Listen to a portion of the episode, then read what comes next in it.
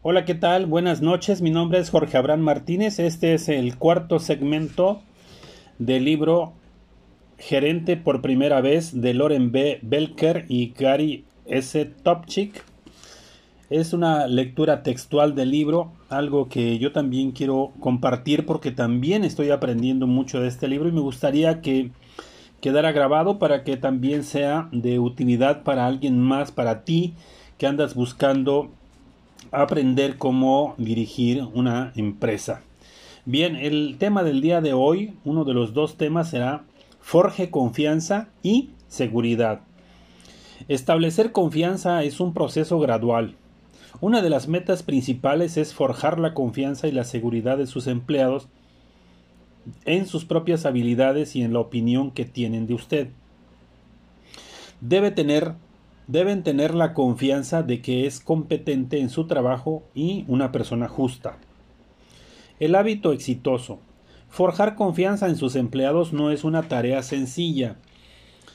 ¿Cree usted que el éxito crea hábitos? La confianza se construye sobre el éxito. Entonces, dele a su gente caballos en los que pueda, puedan andar especialmente en lo que tenga que ver con tratar con otras personas. Asígneles tareas que puedan dominar.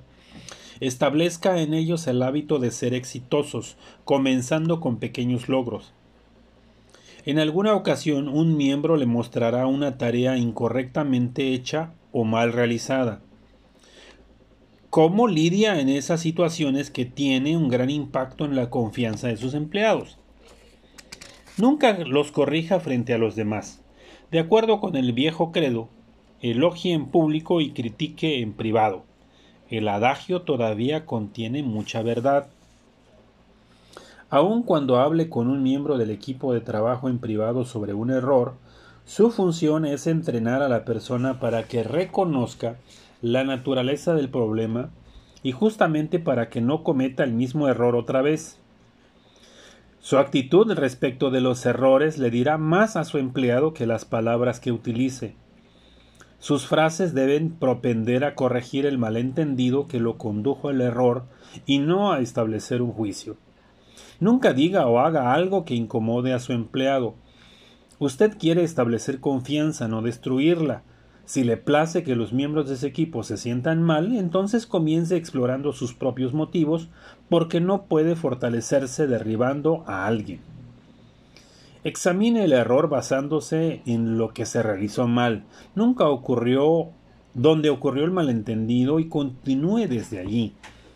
Trate el pequeño error rutinariamente. No lo haga más grande de lo que en verdad es. Veamos el hecho de alabar en público que es parte del viejo credo. Este concepto se usó para ser tomado como verdad única. Sin embargo, los gerentes encontraron que también pueden causar inconvenientes.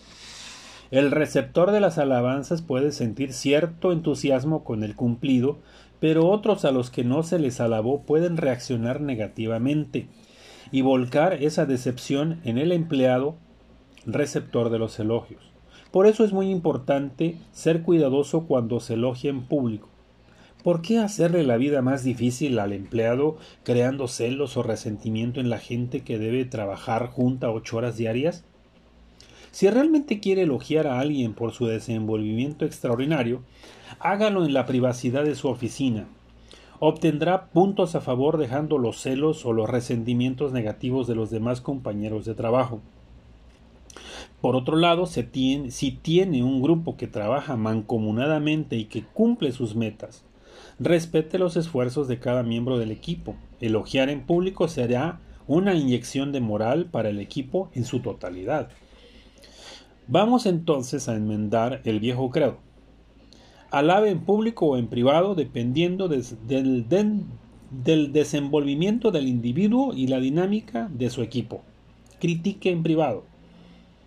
Puede también establecer confianza involucrando a su gente en la toma de algunas de las decisiones, sin delegar ninguna de sus responsabilidades como supervisor, permítales tener algún tipo de incidencia en los asuntos que les competen.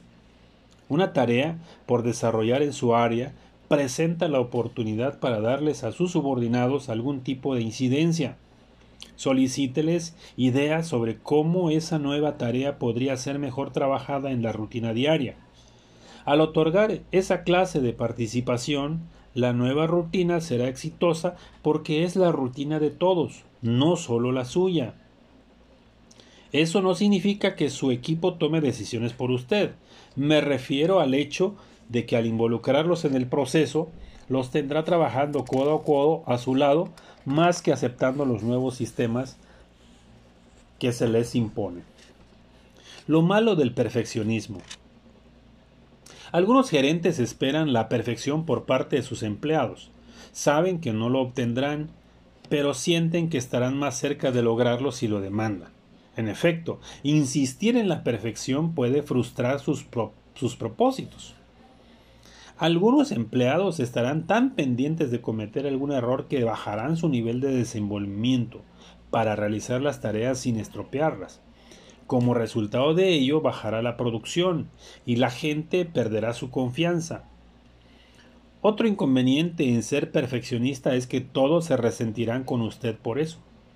Sus subordinados creen, creerán que es una persona muy difícil de satisfacer, que los prueba diariamente.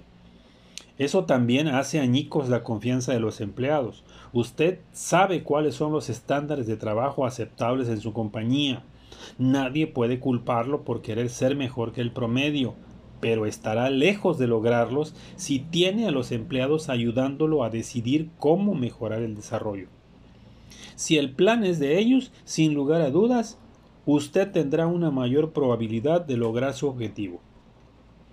Puede también forjar confianza dentro de su área, desarrollando lo que se denomina espíritu del cuerpo. Esté seguro, sin embargo, de que el, el sentimiento que promueve se apoya en el espíritu que prevalece en la compañía y no en competición con él. La importancia de forjar confianza. Como agregado al permitir que se cometan errores y ayudar a sus subordinados a verlos, a elogiar y reconocer, a involucrar a otros en el proceso de la toma de decisiones evitando el perfeccionismo, usted como gerente puede establecer confianza de muchas otras maneras.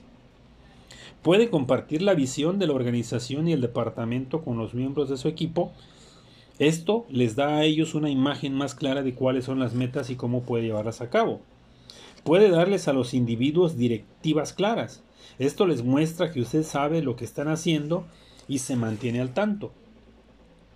Puede mostrarles ejemplos de cómo lo ha logrado y también los errores que ha cometido. Esto lo mostrará genuino frente a su equipo. Puede hablar con cada uno de los miembros de su equipo de trabajo para saber qué es lo que cada integrante quiere del mismo. Al hacerlo demuestra que se preocupa de verdad. Todas estas estrategias ayudan a promover un ambiente de trabajo confiable. Piense en otras tantas que no se mencionaron aquí que pueda poner en práctica en su ambiente laboral. Bien, demuestre su aprecio. En el último capítulo, la importancia de hacer comentarios positivos o elogios apenas se menciona. Este es el mejor método para motivar a los individuos a, y alcanzar un ambiente de trabajo agradable y positivo. Muchos gerentes no elogian a sus subordinados, lo que es un gran error. Con esos comentarios les permite saber que usted se preocupa por lo que están realizando y que su trabajo es importante. Deténgase un momento a pensar en eso. Probablemente tome algunos segundos elogiar a alguien y no cuesta nada. Los elogios tienen un gran impacto en la mayoría de los empleados. Puede hacerlo cara a cara, telefónicamente o vía correo electrónico. Cara a cara es siempre el mejor método para un comentario positivo, pero si tiene un subordinado o subordinados en otros sitios, use el teléfono o envíe un correo electrónico. Muchos gerentes no muestran su aprecio porque nadie los ha apreciado. Usted puede romper ese círculo vicioso. Muestre afecto, algunos directivos creen que los empleados deben desenvolverse bien porque se les paga, por lo que no hay razón valedera para elogiarlos.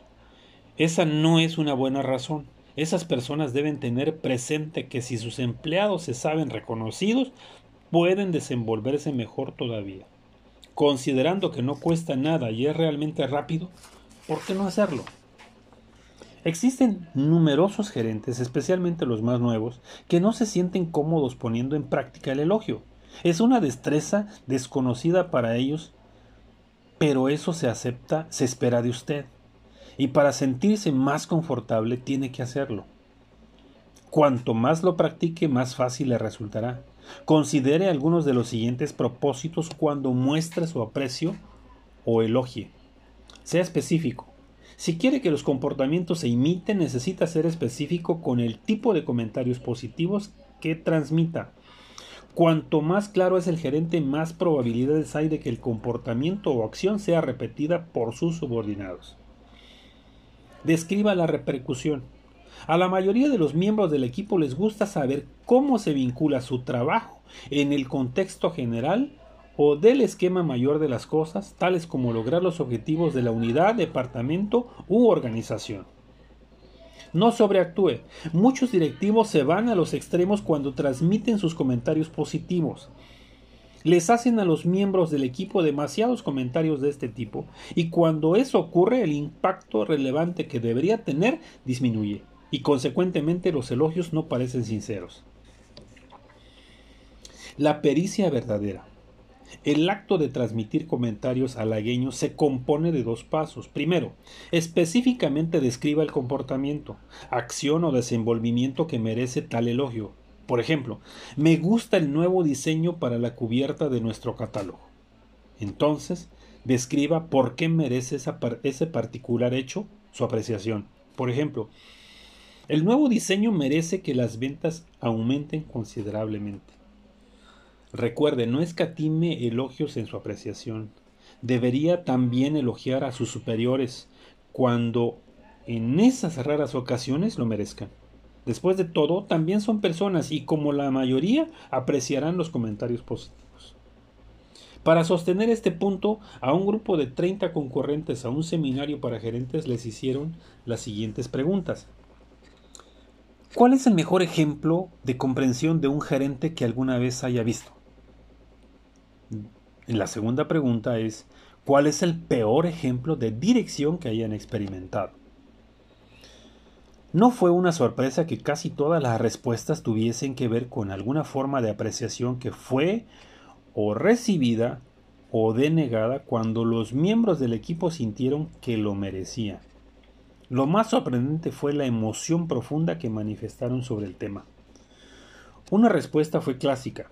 Un hombre joven contó cuando se le solicitó subirse a una camioneta pick-up y manejar 80 kilómetros hasta una remota instalación para hacer una reparación importante. A las diez y media de la noche, poco después de regresar a su casa, sonó el teléfono. Era su gerente, que le dijo Llamaba solo para asegurarme de que hayas regresado bien a su casa. Es una mala noche. El supervisor no le preguntó cómo le había quedado la reparación, lo que indicaba su completa confianza en las habilidades del joven trabajador. Preguntó solo por su retorno seguro al hogar. El incidente había tenido lugar cinco años atrás, pero le parecía tan fresco a ese hombre como si hubiese ocurrido la noche anterior. Una encuesta llevada a cabo por una de las más importantes compañías de los Estados Unidos les pidió a sus empleados que colocaran una categoría que colocaran en categorías los atributos que ellos consideraban importantes. El salario estaba en el sexto puesto. Lo que ubicó en primer lugar por un margen muy amplio fue la necesidad de ser apreciado por lo que se realiza. Si la apreciación es importante para usted en su relación laboral respecto de su superior, tenga en cuenta que es igualmente relevante para la gente a la que dirige. Cuando las personas desean que se les reconozca y aprecie, no se niegue a hacerlo. No cuesta un solo dólar, pero tiene mucho más valor que el dinero. Así que esta es la parte más importante de lo que estoy leyendo del libro. Espero que le estén sacando provecho, que sea de utilidad para ustedes. Y nos vemos en el próximo segmento. Mi nombre es Jorge Abraham Martínez. Que tengan ustedes un excelente día.